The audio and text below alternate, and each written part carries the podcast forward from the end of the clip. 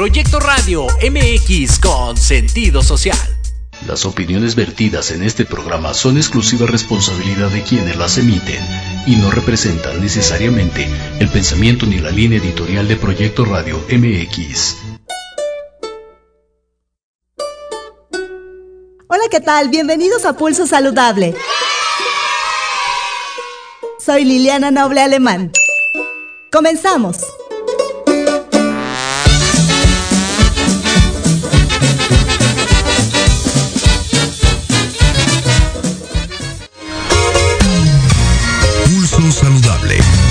Tu estilo y forma de vida. Un programa diseñado especialmente para ti que te ocupas de tu salud. Conduce Liliana Noble.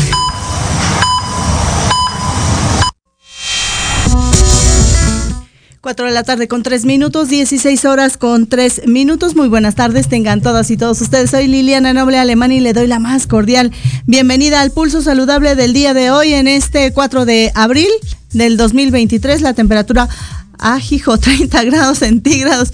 Con razón hace mucho calor. Estamos transmitiendo desde la ciudad capital, en la zona centro. Esta parte todavía es centro, alcaldía Cuauhtémoc. La tenemos muy cerca, ¿no? mi queridísimo Diego, guapísimo corazón que siempre me acompañas en los controles técnicos, gracias. Él es el que hace posible que yo me escuche bien, que usted pueda escucharnos bien y que los invitados se escuchen espléndidamente. Hoy tenemos un programa bastante interesante.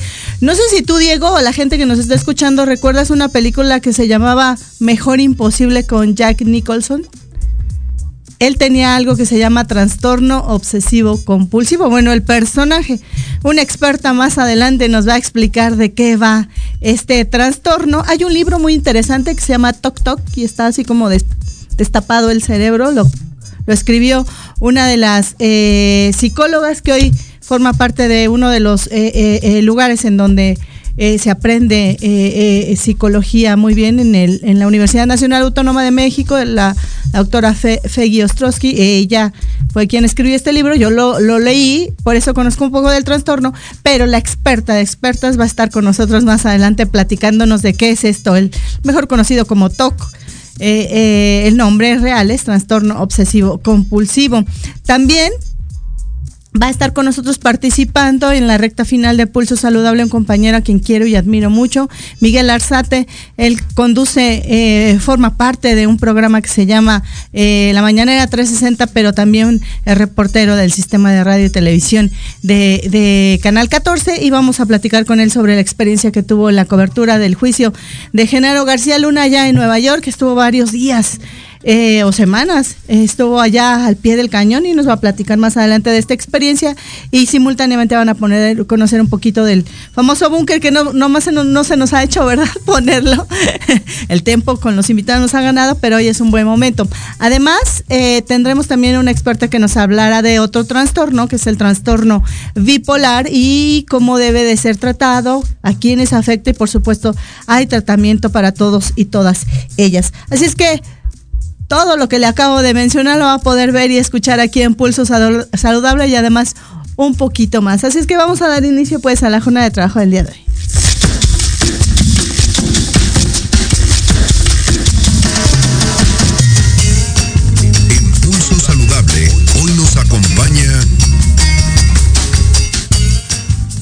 4 de la tarde con 6 minutos ya de este día 4, le decía yo de abril del mes cuarto del 2023, la temperatura 30 grados centígrados. Estamos transmitiendo, que usted no lo crea completamente en vivo. Le recuerdo que el jueves no vamos a tener programa. De hecho, la estación eh, completita jueves y viernes va a estar en días de asueto. Va a poder usted escucharnos algunos de nuestros programas eh, a través de la plataforma de www.proyectoradiomx.com. Ahí le va a dar clic al triangulito de play y va a poder escucharnos, no vernos, pero la información va a seguir fluyendo mientras nosotros nos tomamos unos descansos, no sé si merecidos, me lo fusilo de, de un periodista reconocido, pero sí lo necesitamos y una servidora muchísimo más. Y ya se encuentra conmigo a través de la distancia en una plataforma para poder comunicarnos a través de esta entrevista eh, la doctora Erika Orozco. Vamos a platicar con ella sobre el trastorno obsesivo compulsivo, conocido como TOC. Ella eh, es importante decir que este tipo de, afecciones le puede pasar a quien sea, no es eh, exclusiva de ningún grupo etario ni tampoco de ningún tipo de, de, personalidad o de pacientes, pero es muy importante que la gente lo conozca y reconocerlo, así es que vamos a platicar con ella y ella es psiquiatra de servicios de atención psiquiátrica. Doctora Erika, gracias por estar con nosotros en Pulso Saludable. Muy buenas tardes. Hola Liliana, muy buenas tardes. Y pues comienzo dando las gracias por el espacio. De verdad, para nosotros como psiquiatras y profesionistas de la salud mental es súper importante que los medios de comunicación y sus voceros, en este caso ustedes, den este espacio pues para que la gente se acerque a la salud mental, se acerque a comprender mejor estos padecimientos y pues podamos fortalecer y reducir a su vez el estigma. Muchísimas gracias por la invitación, Liliana. Nada que agradecer, doctora, ya sabe, y si no le cuento que Impulso Saludable siempre van a tener las puertas abiertas. Consideramos Impulso Saludable que también se vale ser atendido, escuchado, no discriminado y veo verlo como cualquier otra afección cuando el cerebro nos avisa que se está sintiendo mal, cuando la mente está enferma entonces es una forma de que la gente también vaya eh, involucrándose y vaya tomando las enfermedades mentales como aquel que tiene un dolor de estómago, una gripe o el mismo COVID eh, eh, pero sin este estigma, sin esta etiqueta, porque las personas que viven con eventualidades a veces de, la mente también tienen derecho a pertenecer, a existir, a formar parte de esta sociedad y, nosotros debemos de, apoyarles y consideramos un pulso saludable que esta es la mejor manera a través de la información. Así es que, dicho lo anterior, yo quisiera eh, dar inicio a esta charla. Eh, doctora Erika, si nos pudiera platicar, por favor, ¿qué es este trastorno obsesivo compulsivo? ¿A qué se le llama así y por qué ocurre? Creo que, se, quedó en freeze. A ver si le podemos avisar a la doctora. No sé si, si, si le voy a avisar ahorita a comunicación eh, social que se, se quedó como en freeze. Eh, pero entre tanto, eh, eh, hay que, hay que recordarle a la gente que estamos platicando con la doctora Erika Orozco. Ella pertenece a los servicios de, atención psiquiátrica del gobierno federal. Ella es psiquiatra, ya está de vuelta con nosotros. De, de repente la tecnología nos hizo una pequeña mala jugada, doctora, pero ya está de vuelta con nosotros. Le decía a la gente que es muy importante que, que Impulso Saludable para nosotros es, es una tarea de, obligación eh, y que la hacemos con mucho cariño, que, que contribuimos de la manera a través de la información que ustedes nos dan tan puntual de conocer y empezar a, visualizar a las enfermedades mentales como cualquier otra, ¿no? Eh, también el cerebro se enferma y también hay que darle atención y eliminar, por supuesto, los estigmas. Ya estamos de regreso, sí, ya esperemos la tecnología nos permita continuar con esta conversación y totalmente de acuerdo, Liana, con lo que nos compartes en relación a darle prioridad pues a la salud mental, que como decimos, no hay salud sin salud mental. Claro. Y yo quisiera iniciar esta interesante charla, doctora Erika, cuéntenos por favor qué es esto del trastorno obsesivo compulsivo. Hacía yo referencia al ejemplo más eh, eh, eh, fresco que yo tengo y a lo mejor existen algunos otros que no conocemos, pero esta película tan famosa de Mejor Imposible con Jack Nicholson, él tenía este trastorno. Sí, es una película muy emblemática, creo que también es de las primeras películas, ¿no? Que personifican a un ser que tiene dificultad por la limpieza, tiene dificultad por interactuar con la sociedad, es rígido en ciertos comportamientos y tiene algo pues llamado compulsiones, ¿no? Que es una conducta muy repetitiva y quisiera empezar diciendo que no es lo mismo ser perfeccionista, ser eh, muy limpio o ser una persona con patrones o rituales que nos permitan dar sentido a nuestra rutina, a nuestro día a día. No es lo mismo que de pronto se nos olviden las cosas y necesitemos verificarlas de vez en cuando o tener pensamientos que nos preocupan en contraste con un trastorno. Yo inicio diciendo que en salud mental un trastorno es una condición que tiene componentes biológicos alterados, que tiene componentes conductuales alterados y que además la persona que cursa con este trastorno tiene una disfunción. ¿Qué es disfunción? No cumple al 100% su rutina, no logra eh, alcanzar sus proyectos personales, tiene mucha dificultad en desempeñarse, sea en el trabajo, en la escuela, en las relaciones interpersonales. Entonces, hablar de trastorno obsesivo compulsivo, de entrada es pensar que se trata de una condición crónica o persistente en el tiempo, compuesto de síntomas es decir, características que va a presentar el hombre o la mujer, porque puede suceder en ambos casos, y que esos síntomas muy característicos van a detonar angustia. Y esa angustia van a detonar alteraciones en el comportamiento, alteraciones en la rutina y por lo tanto a la disfunción, provocando un malestar importante en quien cursa con el trastorno obsesivo y también a su alrededor, es decir, familia amistades, colegas, etc. Entonces, con eso quisiera yo empezar como para delimitar lo que es un hábito o lo que representa un trastorno. Entonces, hablando de TOC, porque como bien lo decías, Liliana, comúnmente lo llamamos así, TOC, la abreviación de trastorno obsesivo compulsivo, tiene como síntomas cardinales pensamientos, bueno, pueden ser pensamientos, pueden ser impulsos, pueden ser imágenes, pero es algo que viene a la mente de la persona de forma incontrolable. La persona no tiene control sobre lo que la mente le presenta en esta forma de pensamiento, de imagen o de impulso.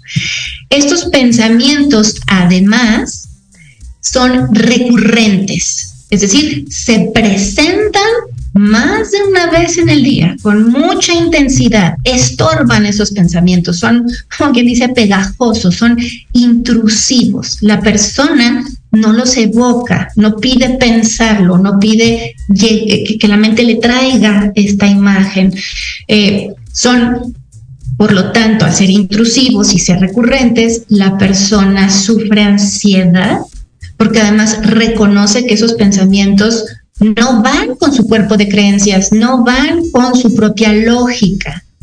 Y entonces, derivado de esta angustia que presenta, genera comportamientos repetitivos, es decir, conductas que se van manifestando a lo largo del mismo día, a lo largo del tiempo, y a estos comportamientos repetitivos, que además tienen como la finalidad disminuir la angustia que derivan las obsesiones, estos comportamientos se conocen como compulsiones. Entonces, voy a hacer otra precisión.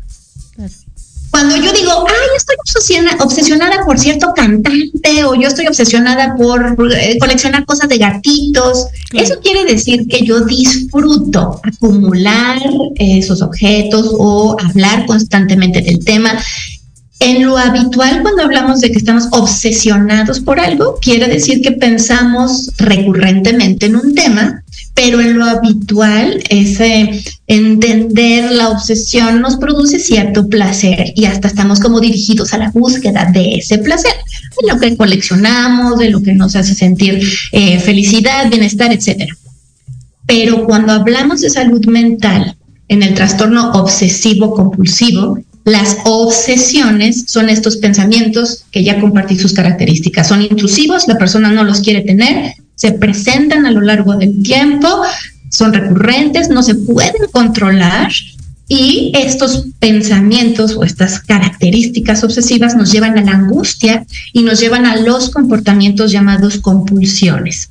Bien, y, y, y, estos eh, eh, pensamientos que son, como usted menciona, intrusivos, recurrentes, que no se pueden controlar, que hacen que este individuo sienta, perciba esta angustia, que eh, finalmente no está feliz versus este componente que usted nos mencionaba de aquella persona que, que tiene obsesión por el helado de vainilla y lo disfruta, yo le preguntaría, naces, te haces, te formas con, el trayecto de las, de las vivencias que vas teniendo o qué pasa con los elementos químicos en el cerebro, qué ocurre por ahí que, hace que, no haya una especie de control con los, los, los, los pensamientos o, o las obsesiones versus aquella otra persona que no lo sufre.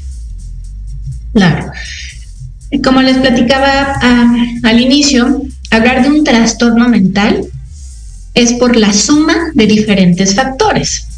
Se suman factores biológicos, factores del ambiente, factores de la propia persona, y hay una mezcla multicausal que deriva en esta alteración. Entonces, cuando hablamos del trastorno obsesivo compulsivo, Primeramente, sí, tenemos que sospechar que hay componente biológico y con componente biológico me refiero a que existen alteraciones de ciertas estructuras cerebrales, como en este caso la corteza eh, frontal, eh, estructuras subcorticales, es decir, los circuitos o la forma en cómo las neuronas se comunican en las personas con trastorno obsesivo están alterados. ¿Hay un componente genético? La respuesta es sí, aunque ahorita la ciencia está haciendo grandes esfuerzos para saber por dónde va el componente genético. No existe un solo gen, hay como un grupo de genes que se están estudiando para ir determinando de dónde viene esta alteración estructural y funcional que les comentaba sobre los circuitos cerebrales. Entonces tenemos el componente genético, tenemos esta otra evidencia ¿no? de, los, eh, de las alteraciones biológicas, suma también el componente del, del, entorno, ambientes rígidos, ambientes muy disciplinados, en exceso, ¿no? Eh, cierta negligencia por parte de los cuidadores de la persona o aquellas condiciones que someten a estrés a la persona, todo ello sumado sí pueden disparar o detonar el trastorno obsesivo compulsivo.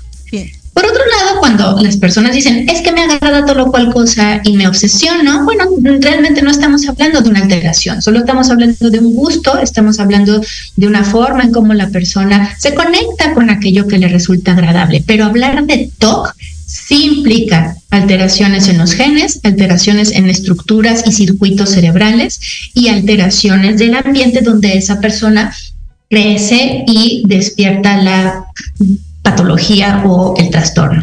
Eh, con base a la experiencia que usted tiene, eh, doctora, en nuestro país, ¿en qué momento, en qué década, en qué etapa de la vida es eh, diagnosticada una persona que vive con este trastorno? Gracias, Liliana. Esta pregunta es súper importante porque, como decías al inicio de tu programa, abrir espacios para crear conciencia permite a la gente darse cuenta que no, no es normal tener síntomas. Eh, y, me río porque desafortunadamente tendemos mucho a creer que una alteración forma parte de la vida cotidiana y pasan años, Liliana, años en lo que nos damos cuenta que no es normal que realmente se trata de un síntoma y después tardamos más tiempo en acudir con el profesional correcto que nos haga el diagnóstico y nos dé el tratamiento en general, no solo estoy hablando del TOC, estoy hablando en general de los trastornos mentales, pueden pasar entre 5 o hasta 10 años de que la persona reconoce o se da cuenta que algo no marcha bien, pide ayuda y recibe la ayuda. Imagínate, Liliana, es perder una década de calidad de vida, de bienestar. Entonces, ¿qué sucede en el TOC? En población mexicana el porcentaje varía entre 1.5 hasta el 5% de la población. Investigaciones publicadas, datos estadísticos locales, estiman cerca de 3 millones de personas que pueden tener el trastorno. Quiero también aclarar aquí que hablar de trastorno no significa que es grave. El TOC puede ser leve, moderado, grave o severo. Entonces, hay muchas presentaciones de este trastorno, pero imaginémonos 3 millones de personas que tienen esta condición y que el 70% de esas personas desconoce que lo que le sucede no es normal, tiene nombre y se llama TOC. Como no lo ven grave, porque puede ser presentado en formas leves y la persona solo hace un gran, gran esfuerzo por adaptarse a su vida cotidiana, pueden pasar muchos años, Liliana, sin que realmente reciba un diagnóstico y un tratamiento oportuno. Claro. ¿Y, y, cuál sería entonces el tratamiento para este tipo de, de, trastorno? Y también quisiera saber si tiene alguna predilección, si, si la prevalencia es más en mujeres que en hombres o el, el género aquí es indistinto, no importa. El género es indistinto. Lo que sí llama la atención es que suele aparecer primero en niños que en niñas. Hay dos picos de aparición de la enfermedad. Entre los 10 y los 15 años es el primer pico de aparición de los síntomas y el segundo pico de aparición de los síntomas se da en un segundo grupo de entre los 20 y los 25 años.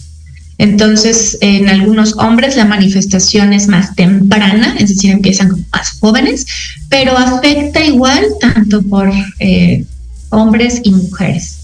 Puede haber TOC que inicie en edades avanzadas, es decir, después de los 60 años, la respuesta es sí. No es tan frecuente, pero sí puede ocurrir. Bien, ¿Y, ¿y hay algún tipo de tratamiento en particular? ¿Cómo son atendidos estos pacientes? Cierto. El tratamiento se basa principalmente en intervenciones psicológicas a la par que intervenciones con medicamentos. Eh, los medicamentos son muy específicos, los medicamentos los supervisa un médico psiquiatra Generalmente se utiliza una familia de fármacos que se llaman inhibidores selectivos de la recaptura de serotonina. Si uno los pone en internet para decir, ah, se usan para la depresión. Sí, digamos, esa misma familia de fármacos, pero para el trastorno obsesivo compulsivo se utilizan a dosis particulares, a dosis generalmente más altas, con la idea de ayudar a controlar la parte de las obsesiones, porque recuerden, la persona no pide pensar, no, no evoca deliberadamente las imágenes o los pensamientos, sino que son intrusivos. Entonces, de ahí que el tratamiento farmacológico ayuda bastante, bastante a la evolución de estos síntomas y para la parte de entrenamiento de las compulsiones, de desarrollar mecanismos más adaptativos, la terapia psicológica a la par que la de medicamentos o psicofármacos es indispensable. Claro. Y finalmente, ¿cómo una persona eh, por sí sola eh, un adolescente o tal vez la mamá, el amigo, la pareja, la, maestra, cómo se van a dar cuenta, cómo nos damos cuenta en la sociedad para ayudar también a alguien cómo percibimos, esos primeros síntomas que nos hagan obligadamente señalar que algo o suponer que algo no está no está adecuadamente eh, funcionando como ustedes los expertos eh, saben que así debería ser y recomendarle la ayuda profesional. Claro, yo pondría ahí, por ejemplo, en el caso del trastorno obsesivo compulsivo, con el componente de contaminación, es decir, a la persona le llegan pensamientos intrusivos que le detonan angustia, eh, que son provocadores de, de, estas compulsiones de lavado, es decir, piensa que se va a contaminar, que va a pescar algún tipo de germen, de bacteria, y la, o la propia suciedad es indeseable va a llegar a la conducta o el comportamiento compulsivo donde el lavado de manos es frecuente. Nosotros tenemos ciertos hábitos, culturalmente tenemos una educación tenemos hábitos, en el caso de la higiene, lavado de manos antes de comer, después de usar el sanitario, después de haber regresado ¿no? de, la, de la vía pública.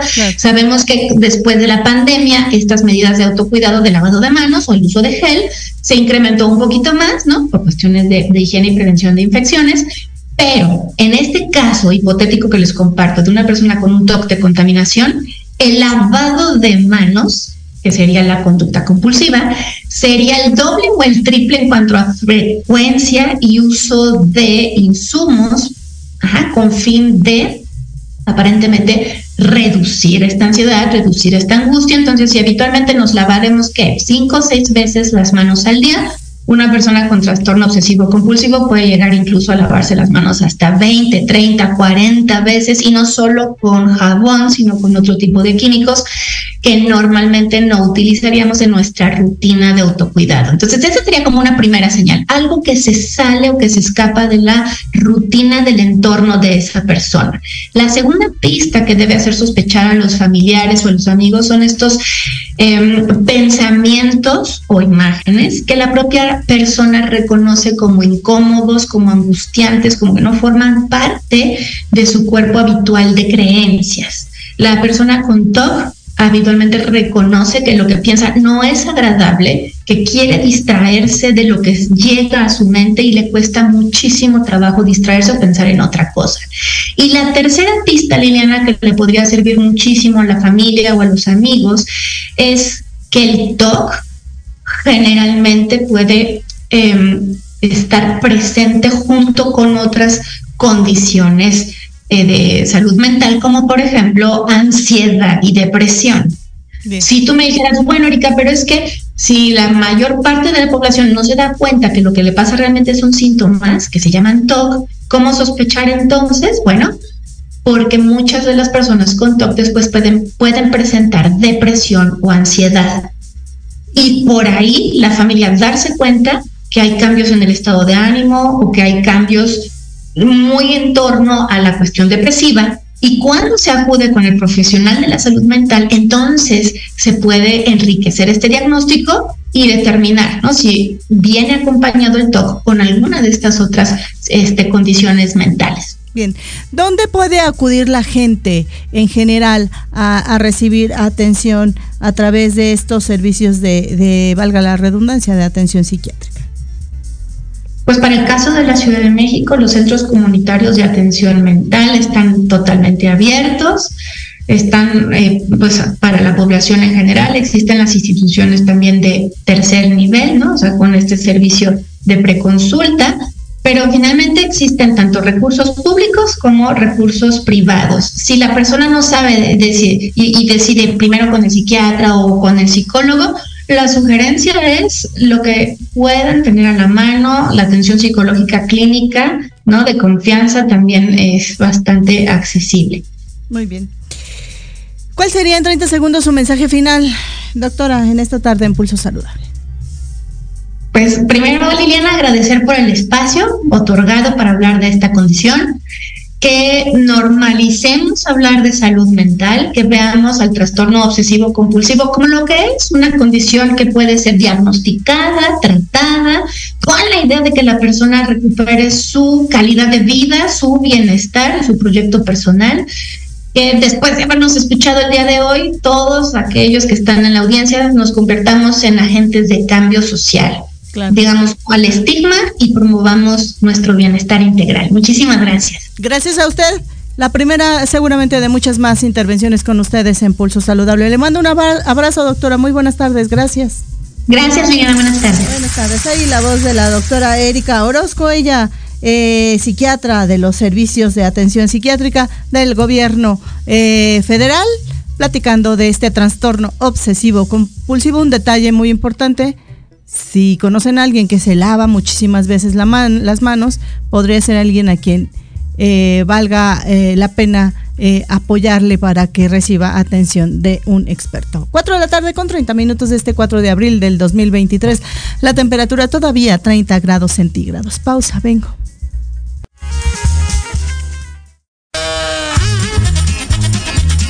Oye, oye, ¿a dónde vas? ¿Quién, yo?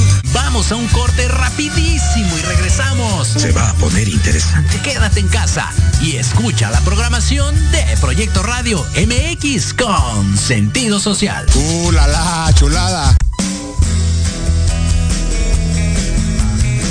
¿Te gustaría que tus hijos fueran adultos exitosos? ¿O qué tal tener una mejor relación con ellos? Todos necesitamos un apoyo de vez en cuando, ¿no crees? Soy Ana Trulín, subdirectora del Instituto UFI. Acompáñame todos los martes de 7 a 8 de la noche en De la mano con tus hijos y descubre cómo relacionarte con ellos desde el corazón. Por proyectoradiomx.com con sentido social.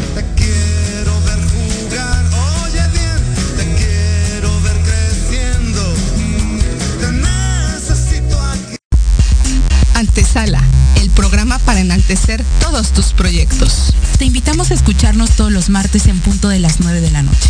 Conducido por Ariadna Vázquez y Jimena Riverol. Solo por Proyecto Radio MX. Con sentido social.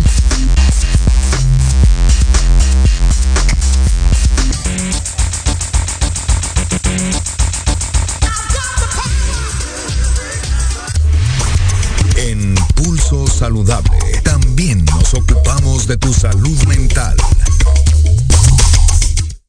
4 de la tarde con 32 minutos de este 4 de abril del 2023, 30 gradotes la temperatura.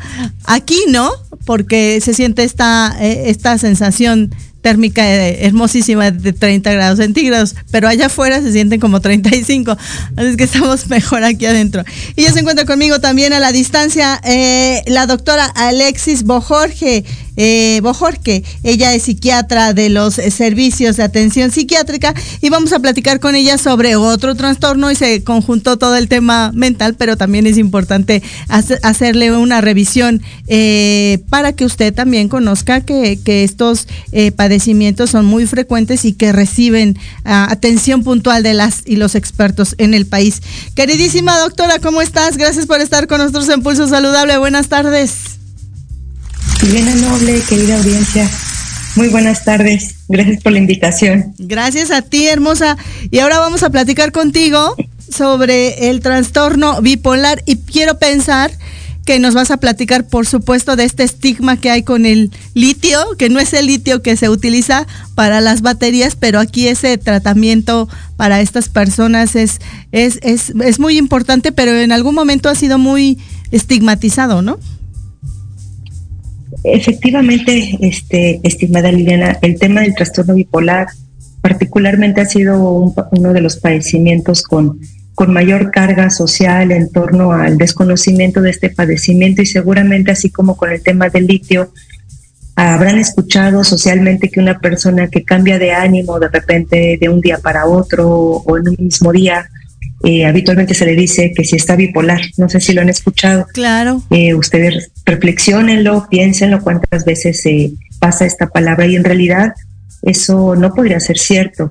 Eh, naturalmente todas las personas tenemos cambios en nuestro ánimo durante el día, enojados, contentos, tristes, eh, con malestar, nos recuperamos, de pronto eso es parte natural ¿no? de nuestra propia resiliencia, de la adaptación que tenemos para el día a día, para el medio ambiente, para las circunstancias es una, es una realidad social. Sí. Eh, pero ver un trastorno bipolar y de un padecimiento como este, en realidad tendremos que considerar un- dos lugares muy importantes y es eh, la mezcla entre un episodio depresivo mayor con un episodio maníaco y que cambia por completo eh, nuestra estructura mental, que son síntomas que duran más de dos semanas, que están continuos, que por supuesto ameritan una intervención eh, de apoyo psicológico y farmacológico y que los tratamientos dentro de muchos ellos se denominan estabilizadores del estado de ánimo, siendo uno de ellos litio y no el único. Litio ha sido y fue eh, muy utilizado durante muchos años, eh, pero reconsideremos que también hay más de una estrategia farmacológica y el litio pues eh, forma parte de ella, pero no es el único. Claro. Tenemos otros medicamentos que también apoyan a la neuromodulación, que básicamente eso significa eh, estabilizar la membrana neuronal para que no existan estos picos ¿no? entre los diferentes neurotransmisores que terminan por culminar en cambios importantes en el estado de ánimo y que de pronto pues estos cambios afectan eh, por completo eh, eh, la actividad de la persona, el juicio, el comportamiento, la capacidad de tomar decisiones y que por supuesto ponen en riesgo eh, al paciente, al ambiente y todo lo que está alrededor de, esta persona si no es atendida de manera adecuada. Claro, y al igual que en el, en el trastorno obsesivo compulsivo, preguntaría lo mismo. ¿Una persona nace con esta predisposición? ¿Hay factores o es multifactorial como en la otra, en, el, en la otra condición? Y también cómo estamos en números, la incidencia, la prevalencia en el país y por supuesto el género. Sí, mira, esto, esto, esto que nos comentas, Liliana, forma parte no solamente de los espectros y de los padecimientos relacionados a la salud mental. En realidad vamos a encontrarnos que hay algo que se llaman determinantes sociales. Y esas determinantes sociales están incluidas en dónde vivimos, dónde nacemos, dónde nos desenvolvemos. Eh, eso, eso implica nuestro nivel escolar, nuestro nivel académico, eh, el estímulo o no que recibimos a lo largo de la vida, eh, los factores que, bueno, que finalmente van a estar involucrados en nuestro desarrollo continuo.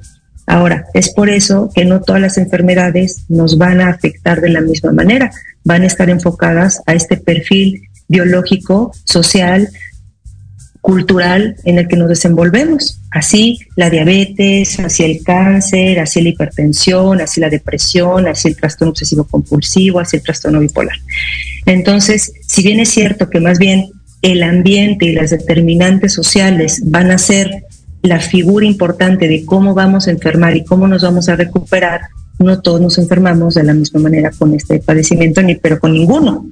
Y también los tratamientos, pues por eso siempre abocamos y, buscamos que sean eh, integrales, que no estén únicamente enfocados al fármaco, sino al fármaco y al individuo y al individuo y a la familia y al individuo como pilar fundamental para la comprensión de su padecimiento.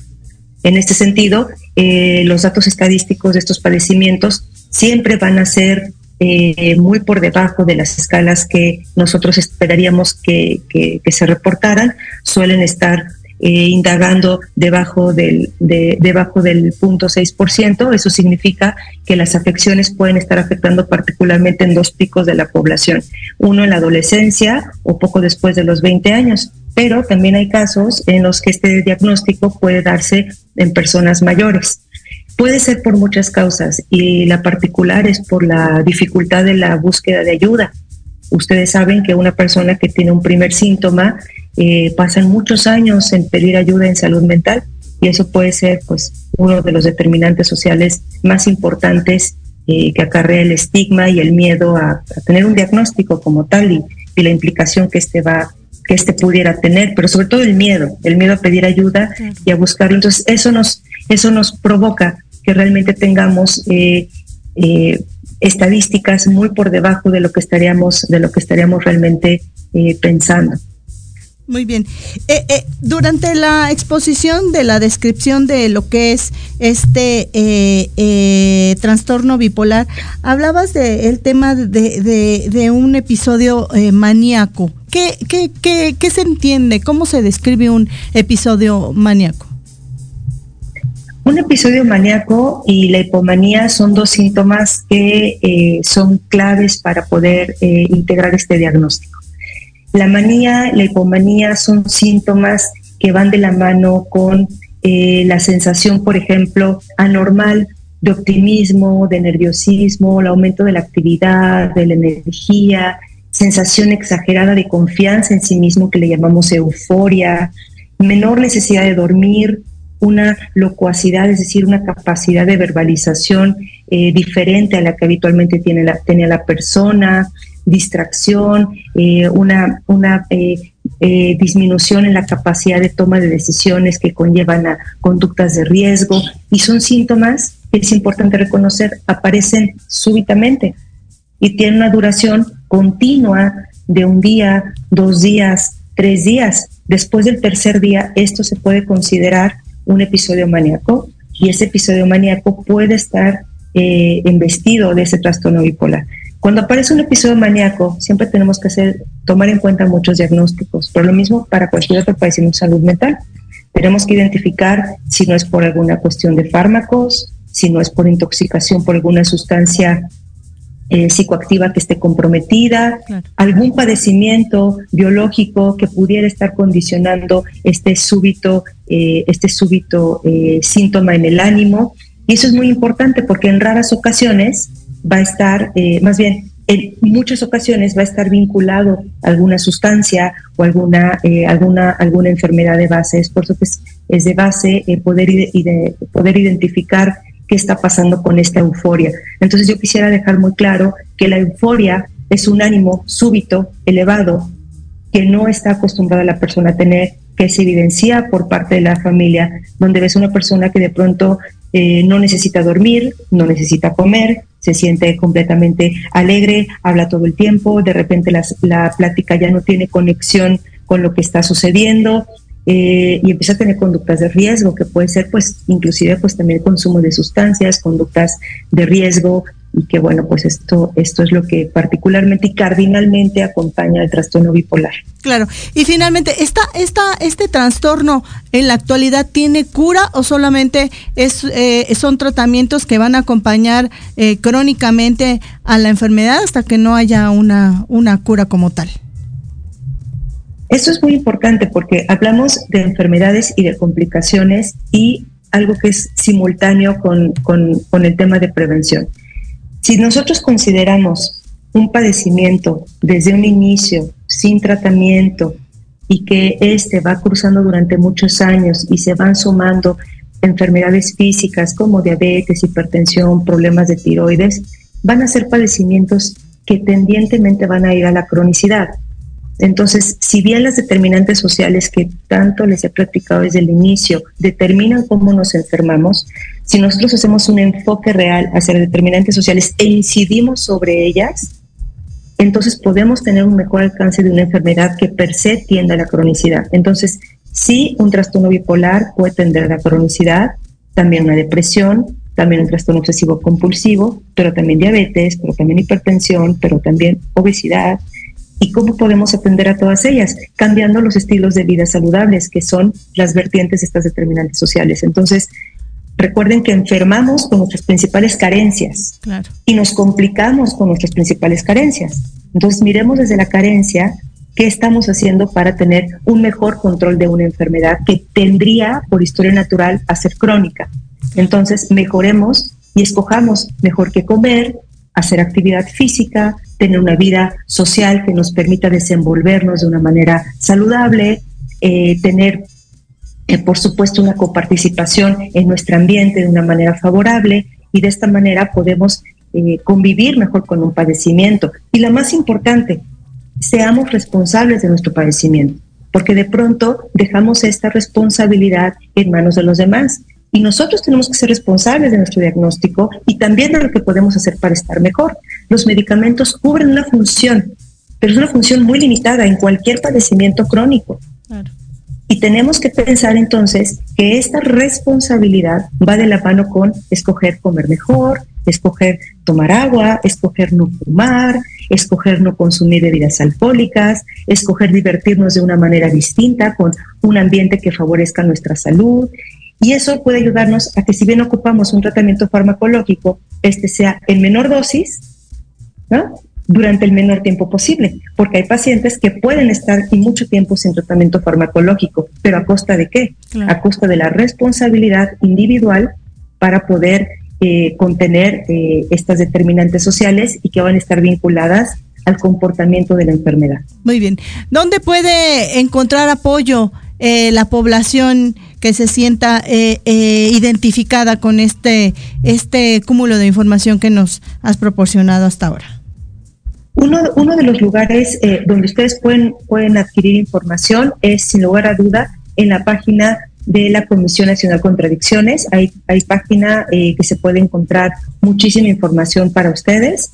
También, si de alguna manera esta información de pronto les resulta eh, convincente y sienten que hay alguna duda mucho más profunda, pueden directamente llamar a la línea de la vida, que es el 800-911-2000 de forma gratuita. Ahí pueden recibir una orientación sobre este tipo de padecimientos, si es que han sentido algún síntoma o lo están viendo en algún familiar. Y ahí mismo también ya les pueden derivar a las diferentes unidades de atención a la salud, que puede ser atención primaria a la salud o a los CAPAS directamente, de, acuerdo al, síntoma que esté teniendo la persona. Muy bien, pues como siempre un placer verte, aprender tanto de ti y sobre todo de este tipo de padecimientos que se mencionan tan poco que en la generalidad la, la, la, gente no los conoce, pero sí los estigmatiza y los vuelve un mote, que eso también forma parte del bullying, sin ni siquiera tener el contexto que, pudiera de pronto estar hiriendo la susceptibilidad o estar agrediendo a alguien sin ni siquiera saber que no es adecuado llamarle a alguien bipolar. Como siempre, un placer, mi queridísima Alexis. Muchas gracias, Liliana Noble, por esta, por esta invitación. Te Y mando a toda la audiencia por, por estar con nosotros. Gracias, te mando un abrazo. Buena tarde. Gracias. Hay la voz de la doctora Alexis Bojorge, ella psiquiatra de los centros o de los servicios de atención psiquiátrica, la línea de la vida 800-911-2000. Ahí puede llamar y completamente gratuito todo el servicio que le pueden aportar. Si no puede acudir a los centros de atención de enfermedades mentales, hay varios en la ciudad capital y no solamente en la ciudad capital, en el resto del país. 4 de la tarde con 47 minutos de este 20, de este 4 de abril de 2023, la temperatura a 30 grados centígrados. Lupita ya llegó. Eh, vamos a una pausa, vengo. En Proyecto Radio MX, tu opinión es importante. Envíanos un mensaje de voz vía WhatsApp al 55 64 18 82 80 con tu nombre y lugar de donde nos escuchas. Recuerda 55 64 18 82 80. Ahora te toca hablar a ti. Todos los miércoles de 12 a 1 disfruta de Tequila Doble. Un shot de adrenalina con Patti Cuevas. Temas interesantes de fondo y sin miedo. Lo mejor y más relevante de la farándula y el entretenimiento. Sociedad, cultura, turismo, gastronomía, desarrollo humano, salud, espiritualidad y mucho más. Solo aquí en Proyecto Radio MX con sentido social.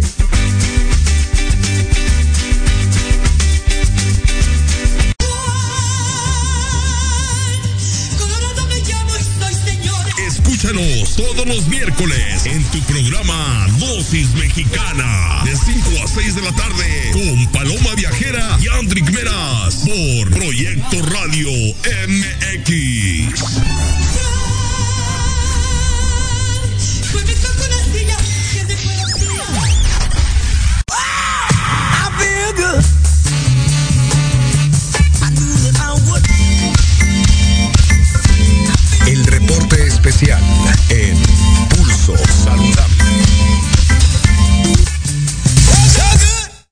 4 de la tarde con 49 minutos. Este 4 de abril de 2023, la temperatura todavía 30 grados centígrados. Y también a la distancia ya se encuentra conmigo mi queridísimo Miguel Ángel Arzate Ramírez. Él es licenciado en Ciencias de la Comunicación y Periodismo por la Universidad Nacional Autónoma de México.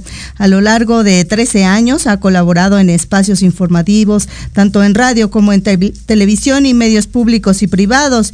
Inició como redactor y reportero en el Sistema Nacional de Noticieros del Instituto Mexicano de la Radio en el periodo del 2006 al 2007. También ha sido reportero y redactor en diversos espacios informativos, como Proyecto eh, 40 de TV Azteca del 2008 al 2015, entre ellos Informativo 40 sábados e Informativo 40 noche, para los que cubrió la fuente política de la en la Cámara de Diputados y el gobierno del Distrito Federal. Además de guapo, talentoso, que lo puede ver y escuchar usted también todos los días en las mañanas del presidente Andrés Manuel López Obrador y que tiene una voz increíble, ya lo, ya lo escuchará. Cuando le, yo siempre digo, Diosito, que le toque preguntar a Miguel Arzate porque esa voz hijo, derrite.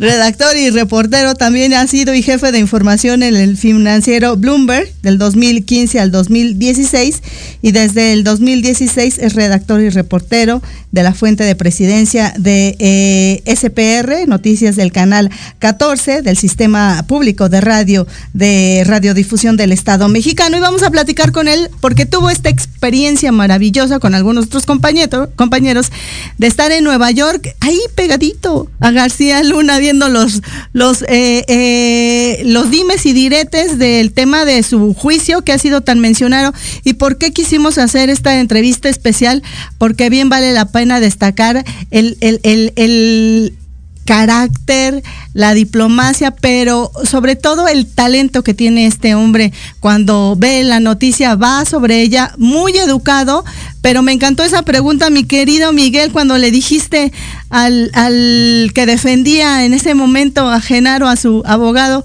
que si parte de la estrategia era mentir. Bienvenido, buenas tardes.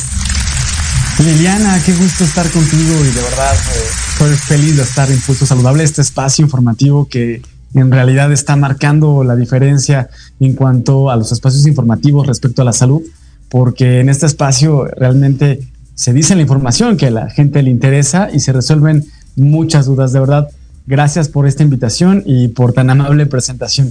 Eh, así es, estuvimos en, meses pasados, el mes pasado en, Nueva York, eh, siguiendo eh, las últimas semanas del juicio contra Genaro García Luna.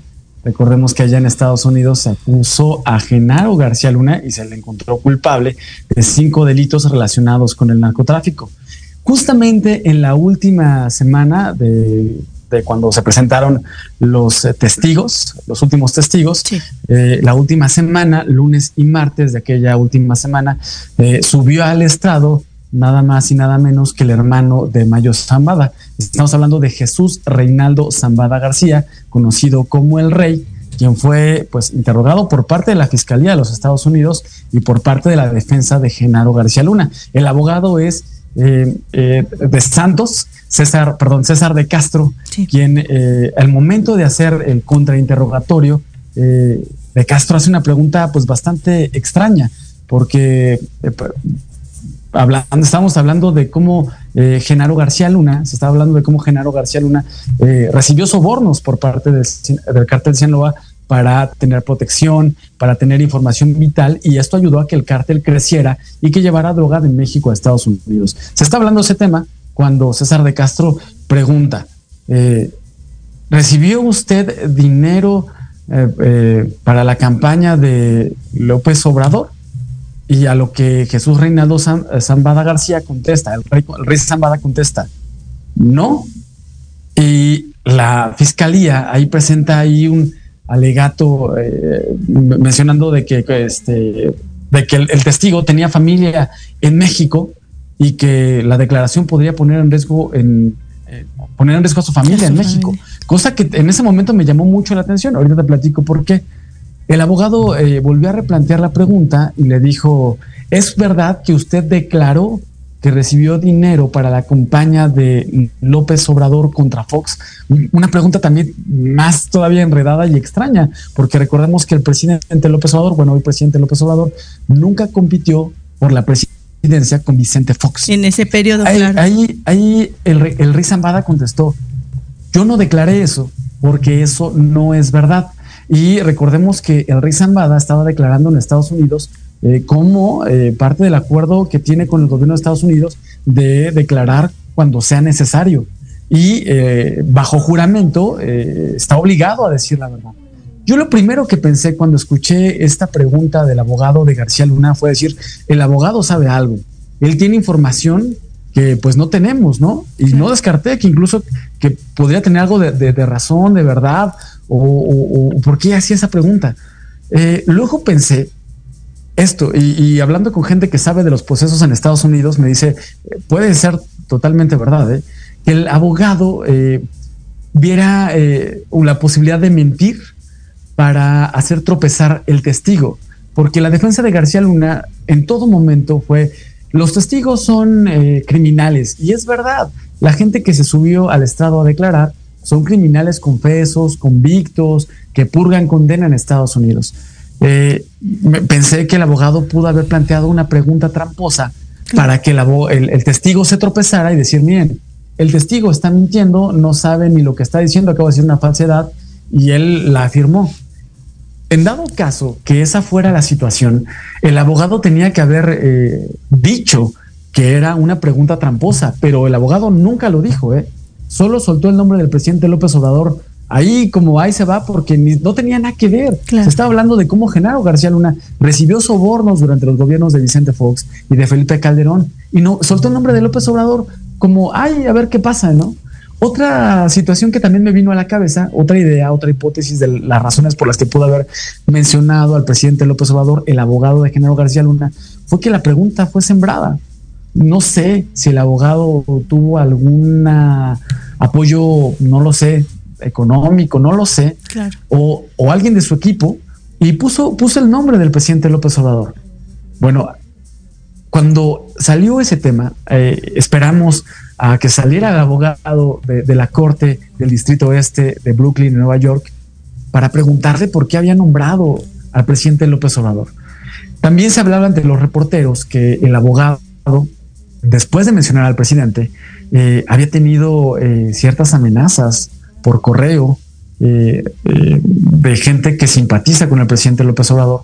Y la primera pregunta que le hago al abogado al salir de la puerta de la corte es, abogado, ¿se siente intimidado, amenazado? No contesta ninguna pregunta. empiezan más cuestiones que lanzan otros compañeros reporteros que se encontraban en ese momento. Le preguntan si se va a disculpar con el presidente. El abogado César de Castro dice, ¿por qué me voy a disculpar? Eh, al ver que no me, no, no me contestaba, yo quise que, se detuviera para que contestara las preguntas. Le dije, pareciera que si no se detiene, confirmaría los, los, los rumores de que pues pudo haber mentido. No se detuvo, me dijo, ¿quién mintió? Le dije, pues usted al, nombrar al presidente López Obrador. El abogado César de Castro, que es de, tiene orígenes eh, eh, latinos. Habla un poco de español en ese momento se le olvida el español y eh, habla en inglés y dice que lo que se dice en la corte son temas de la corte. Claro. Eh, siguen saliendo eh, más preguntas de otros compañeros reporteros y en otro momento yo buscando que me contestara alguna de estas tres hipótesis que te, que te acabo de platicar, eh, si le asombraron el nombre de López Obrador, si mintió con el afán de hacer tropezar al testigo o si tenía información que, que en realidad relacionaba a López Obrador con, con sobornos que pudo haber dado eh, los delincuentes, pues le pregunto, ¿es parte de la estrategia mentir? ¿Es parte de la estrategia de Genaro García Luna mentir? Eh, se molesta, él se molesta y ya no contesta ninguna de mis preguntas, pero que, hay que, quisiera aclarar algo. Saliendo de la corte, enfrente hay un parque. Y nosotros seguimos al abogado caminando por, por el parque, por el parque. Y, y, el abogado en un momento se detiene y pareciera que se detiene porque me encara. Pero lo que sucede es que venía una mujer con un niño y el abogado se detiene para, para que, que, la mujer pase. pudiera pasar, claro. no, no precisamente porque se molestara, pero sí, en realidad se molestó y ese día no quiso contestar ninguna pregunta. Por esas, esas, esas eh, dudas, dudas de, de verdad con, con, mero interés periodístico, claro. fue que yo cuestioné ahí, ahí al abogado. Eh, pues bueno, fue el, el, la, la, pregunta que, que, salió rara y, y que, que, le preguntamos al abogado César de Castro en ese momento. Después de eso, César de Castro solo ha dado una entrevista para un medio de comunicación en México, donde pues dice lo que, lo que dijo en ese momento eh, cuando me contestó. Claro. Los temas de la corte son temas de la, de la corte, corte. yo tengo ahí este, la información y es parte de, de, de, cómo yo planteo las preguntas y trato de desahogar el tema. Pero no aclara si fue verdad o fue mentira, sus preguntas, su planteamiento, la forma eh, este, en la que le preguntó al, al, testigo, en este caso al rey Zambada, eh, y si fue parte de la estrategia mentir. Claro. Aún esa duda está en el aire, Liliana. Pues el tiempo en la radio es cruel, tú lo sabes más que nadie, pero yo te agradezco muchísimo que hayas estado con nosotros. La invitación está abierta, regresa cuando quieras. Eh, yo encantada de la vida de tenerte constantemente para que nos des tu opinión de todos lo, los asuntos políticos, porque quién mejor que tú, que lo sabes explicar muy bien. Yo te deseo mucho éxito y muchas gracias. Y la verdad es que quisimos meter el video de lo que tú también tuviste oportunidad de conocer, que fue este famoso búnker, para que la gente entienda un poquito y vea de lo que fue capaz el anterior gobierno eh, y de tener a un jefe de la policía que se convirtió en el, en el peor narcotraficante, creo, de nuestro país. Gracias, mi queridísimo Miguel. Abrazo fuerte, Lina. Yo feliz de estar en este espacio y cuando me inviten aquí estaré. Muchas gracias. Feliz, feliz, feliz día. Abrazo a todos tus eh, radio escuchas que siguen este gran, gran, gran programa Pulso Saludable. Gracias, corazón. Bye, bye. Te mando abrazo. Nos vemos mañana. Hasta la próxima. Gracias, Lupita, Maricruz, Jorge. Con esta información me toca despedirme, no sin antes recordarle que tenemos una cita la próxima semana. El jueves no hay programa, nos vamos de vacaciones, ¿verdad, mi queridísimo George? Dice que sí. Adiós. Gracias.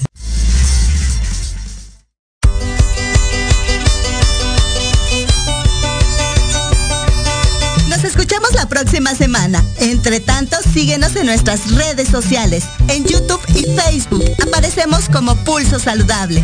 Y comparten nuestro programa del día de hoy. Hasta la próxima.